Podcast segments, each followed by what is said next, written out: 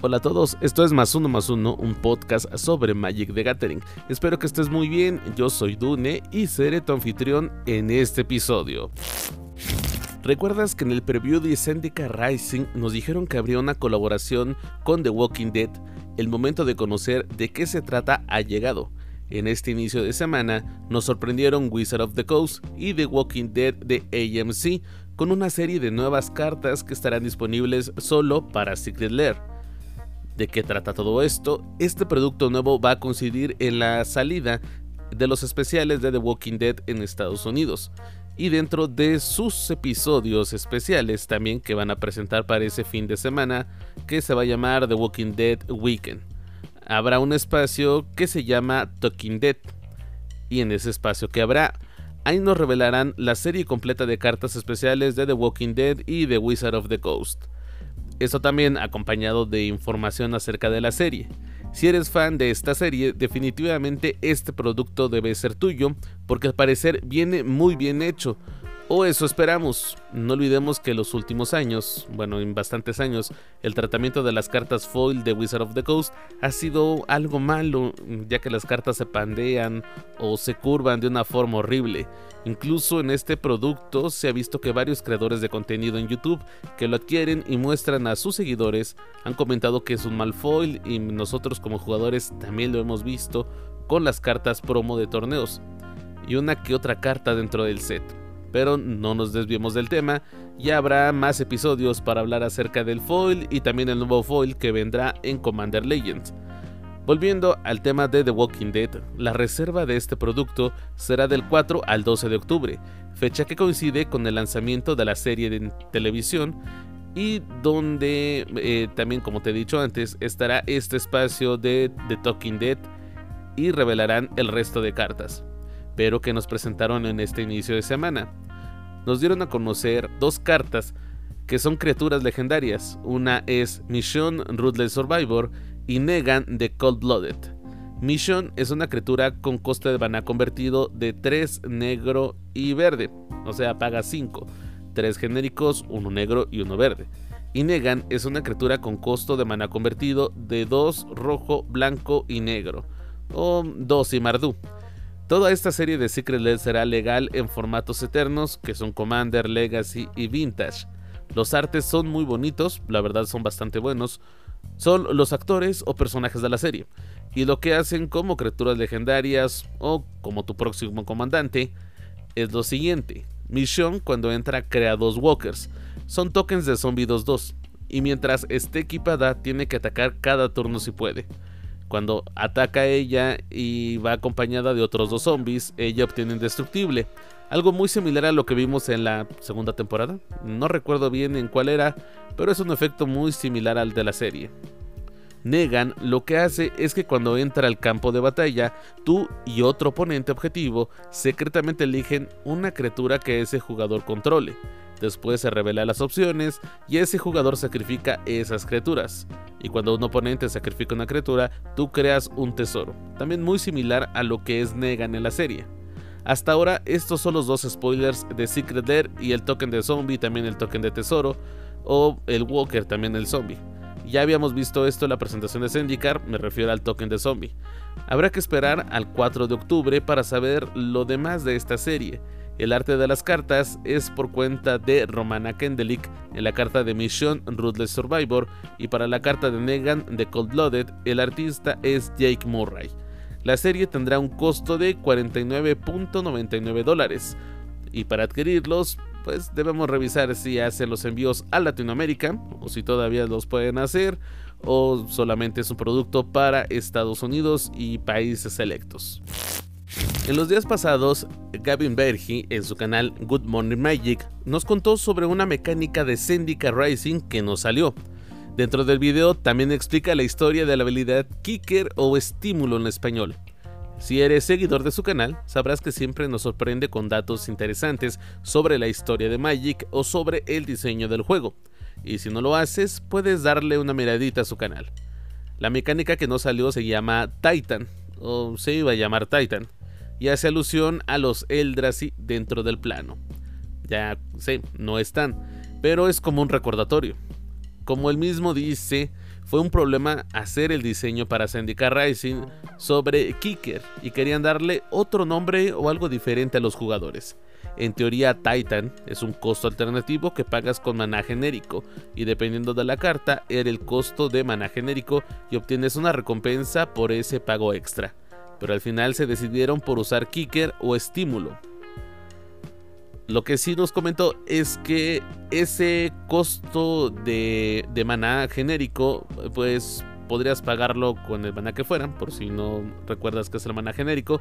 Y también los costos, pues mencionaba algo como de 7 más o menos el costo de ese extra. ¿Te imaginas si hubieran decidido usar esa mecánica?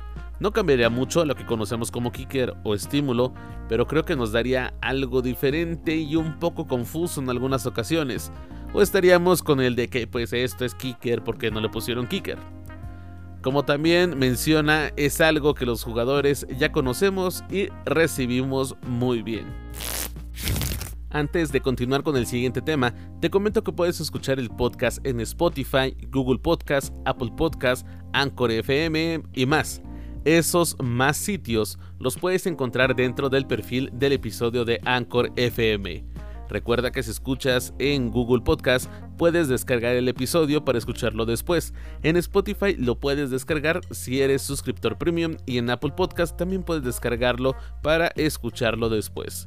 También te agradezco el apoyo y el tiempo que te tomas para escucharme. Realmente es de agradecerte mucho. También a todos los que me han enviado sus sugerencias y críticas, se los agradezco muchísimo. Un saludo para Luis Trujillo, amigo de la comunidad de Magic en San Cristóbal de las Casas, que no se pierde cada semana el episodio nuevo, y saludos a tu pequeña nena, mi estimado Luis, gracias por tu apoyo. Así que ya sabes dónde escuchar el podcast en todas estas plataformas digitales. Hablemos de la noticia fuerte de la semana. Ya por fin este lunes 28 de septiembre se dio a conocer la lista de baneos y restricciones para Magic y las apuestas estaban divididas entre si Lotus Cobra se podría banear o si era Uro.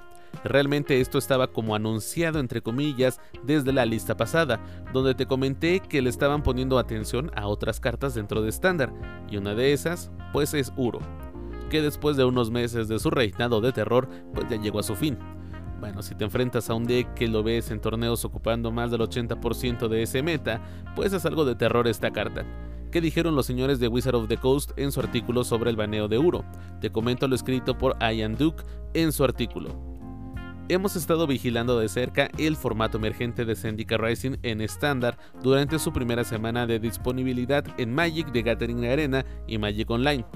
Con millones de juegos que ya se han jugado en plataformas digitales, los primeros datos y resultados de los eventos del pasado fin de semana han demostrado que las plataformas de rampa, bueno, los decks de rampa multicolor con Uro, Titan of Nature Rat, Lotus Cobra y Obnat Locus of Creation son un problema en el nuevo metajuego posterior a la rotación. Si bien Uro era una carta poderosa y polémica en el entorno de estándar previo a la rotación, Queríamos permitir que el metajuego se adaptara al último conjunto de cambios en estándar y la rotación inminente antes de tomar una decisión sobre si dejarlo permanecer. Una parte del medio ambiente, o más bien de toda la comunidad que estaba hablando de esto en el futuro. Los eventos de este fin de semana subrayaron que los mazos de Four Color Obnat están dominando el juego temprano y vaya que sí lo están dominando. Y que incluso los mazos construidos para tratar de vencer a esos mazos utilizaron también al poderoso titán. Para debilitar estas estrategias de rampa posterior a la rotación, optamos por prohibir a Uro. De esta forma, en estándar, pues sí va a tener un poco más saludable, o eso es lo que ellos esperan. Nuestro objetivo es llevar estos mazos a un nivel en el que sigan siendo atractivos y competitivos, pero donde las fuerzas naturales del metajuego sean suficientes para mantenerlos bajo control. En general preferimos este enfoque a sobrepasar la marca y eliminar un arquetipo dentro de la viabilidad.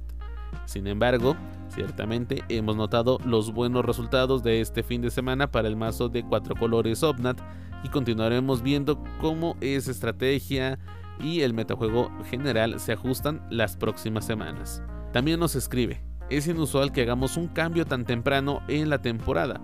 pero en este caso estamos apuntando a una carta que ha mostrado signos de ser problemática en el pasado y que continuó mostrando su dominio durante los eventos del fin de semana pasado. Además, la velocidad a la que el juego digital de alto nivel ataca los nuevos formatos, particularmente cuando el juego digital es el único juego de alto nivel disponible, significa que los metajuegos pasan de las primeras etapas, mucho más rápido de lo que solían hacerlo. Preferimos hacer este cambio ahora para que los jugadores puedan seguir disfrutando al máximo de estándar posterior a la rotación que es uno de los momentos más emocionantes en Magic para explorar e innovar. Finalmente, me gustaría enfatizar que para este cambio de baneos y restricciones, nuestro enfoque fue principalmente en estándar e histórico, con miras a las próximas grandes finales de temporada en el 2020. Los cambios a otros formatos, si es necesario, se incluirán en futuras actualizaciones. Como te dije, dentro del artículo también nos comentan, ya le habían puesto atención a Uro desde la lista pasada de baneos y ahora es cuando ya están tomando esta decisión. Y créeme que estaba viendo en MTG Melee cómo estaban los torneos de este fin de semana, ya donde podrías utilizar las cartas de Zendika Rising. Y es increíble el dominio que tiene el deck de Omnat en todos los formatos. Creo que un torneo nada más vi que como uno o dos jugadores lo estaban jugando dentro del top 8, los demás estaban variados, pero en los demás torneos el top 8 eran 6 decks de Omnat y 2 decks de cualquier otra cosa, Grul Aventuras o Mono Red o Dimi Rogues. Y la verdad es el deck que está dominando actualmente. De esta información sobre el nuevo baneo, te hago una pregunta. ¿Esto arreglará el formato? Esa misma pregunta me la hago y muchos creadores de contenido y jugadores en el mundo también se la hacen. Se puede arreglar estándar y no es porque realmente esté algo mal, ¿o sí? Vi la opinión y análisis de Saffron Olive en MTG Goldfish y desde dónde iniciaron los problemas. Nos comenta que más o menos en 2017 con Kaladesh. ¿Recuerdas los baneos de ese formato? Si eres nuevo jugando quizás no lo recuerdes, pero tras cada baneo para arreglar un problema surgía otro. Está bien, está bien. Decirle problema no es correcto, pero después de que arreglaban con un baneo el uso de una carta o un deck, surgía otro con mayor poder. ¿Recuerdas el Temur Energías? En ese tiempo no teníamos Magic Arena que revelara los grandes datos de los jugadores a nivel mundial. Y también en ese tiempo hablaron con los jugadores profesionales para saber si era cierto lo que la comunidad se quejaba y cómo podrían corregirlo. Después tuvimos varios meses en los que no hubo baneo y esto fue después de Dominaria y ahí todo vino a ser baneo tras baneo. Si no estoy mal y lo que comentó Saffron Olive en esta este, investigación o análisis fueron como 18 meses desde que salió Dominaria hasta cuando siguió el siguiente baneo. Si juegas Magic Arena no te afectarán mucho, te recompensan con unas wildcards o comodines y ya, pero también no demerito el juego o la inversión dentro del juego. Pero por lo regular, para conseguir una carta en Magic Arena, cumples las misiones, ganas oro, eh, abres sobres, compras sobres o te metes un draft. Y pues los, solitos los sobres te van dando las cartas que necesiten. Pero a comparación de las cartas físicas, ahí sí hay una gran pérdida económica para el jugador. Por el momento solo está baneado en estándar y si usas Auro en moderno, pues esperando lo mejor para poder regresar a torneos físicos, podrás usarlo ahí. Y si no lo usas en moderno o en Pioneer, recuerda que siempre hay un lugar en Commander para él. Bueno, ya bromas aparte de esto, eh, muchos están felices porque se haya baneado. Pero coincido con Saffron Olive, esto no creo que arregle el formato. Tendremos varios meses antes del lanzamiento del nuevo set en 2021 y ojalá que el equipo de diseño haya aprendido de sus errores y regresemos a tener un metajuego más saludable y atractivo para los nuevos jugadores y también para los viejos.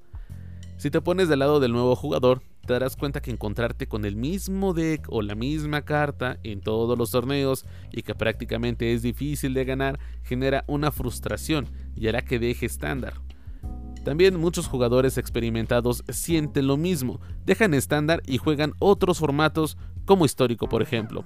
Al final recuerda que cada quien tiene su opinión sobre el metajuego y sobre los baneos. Puede que te guste o puede que no, ya está hecho. Ahora, ¿crees que van en algo más o los decks de Opnat cuatro colores seguirán dominando el formato? Realmente es algo que ojalá se pueda arreglar. Viene el próximo año con todo para eh, Magic, con todos los nuevos sets, con el core set que no vamos a tener, pero sí vienen nuevos sets, eh, nuevos planos que podemos pues explorar. El primero va a ser el de vikingos, luego nos vamos a la escuela de magos, de ahí lo de Dungeons and Dragons, eh, el regreso a Innistrad, lo que dividido en vampiros y hombres lobo. Entonces es un año bastante bueno para Magic. Si te gusta el lore, pues esperemos también que el lore sea bastante bueno. Pero si te enfocas en lo que son los torneos, en lo que son los decks, ojalá que si no se cometa este mismo error de crear cartas tan poderosas. Por ahí leía comentarios, eh, las cuentas de, Wizard, de los eh, jugadores. Y realmente Uro no es tan opresivo, pero sí es muy abusivo. Bueno, es muy abusada su habilidad. Y de hecho, por ahí alguien decía que si tan siquiera no disparara esa habilidad cuando ataca, pues está bien. O sea, entra, hace la habilidad y tienes un titán 6-6. Y que si muere, pues regresa del cementerio, vuelve a hacer la habilidad. No que cada vez que ataca te hace eso de ganar 3 vidas y poner una tierra en el campo. Sí, realmente, si no lo hubieran hecho tan roto, tan fuerte, por así decirlo, en ese aspecto, creo que Uro seguiría todavía.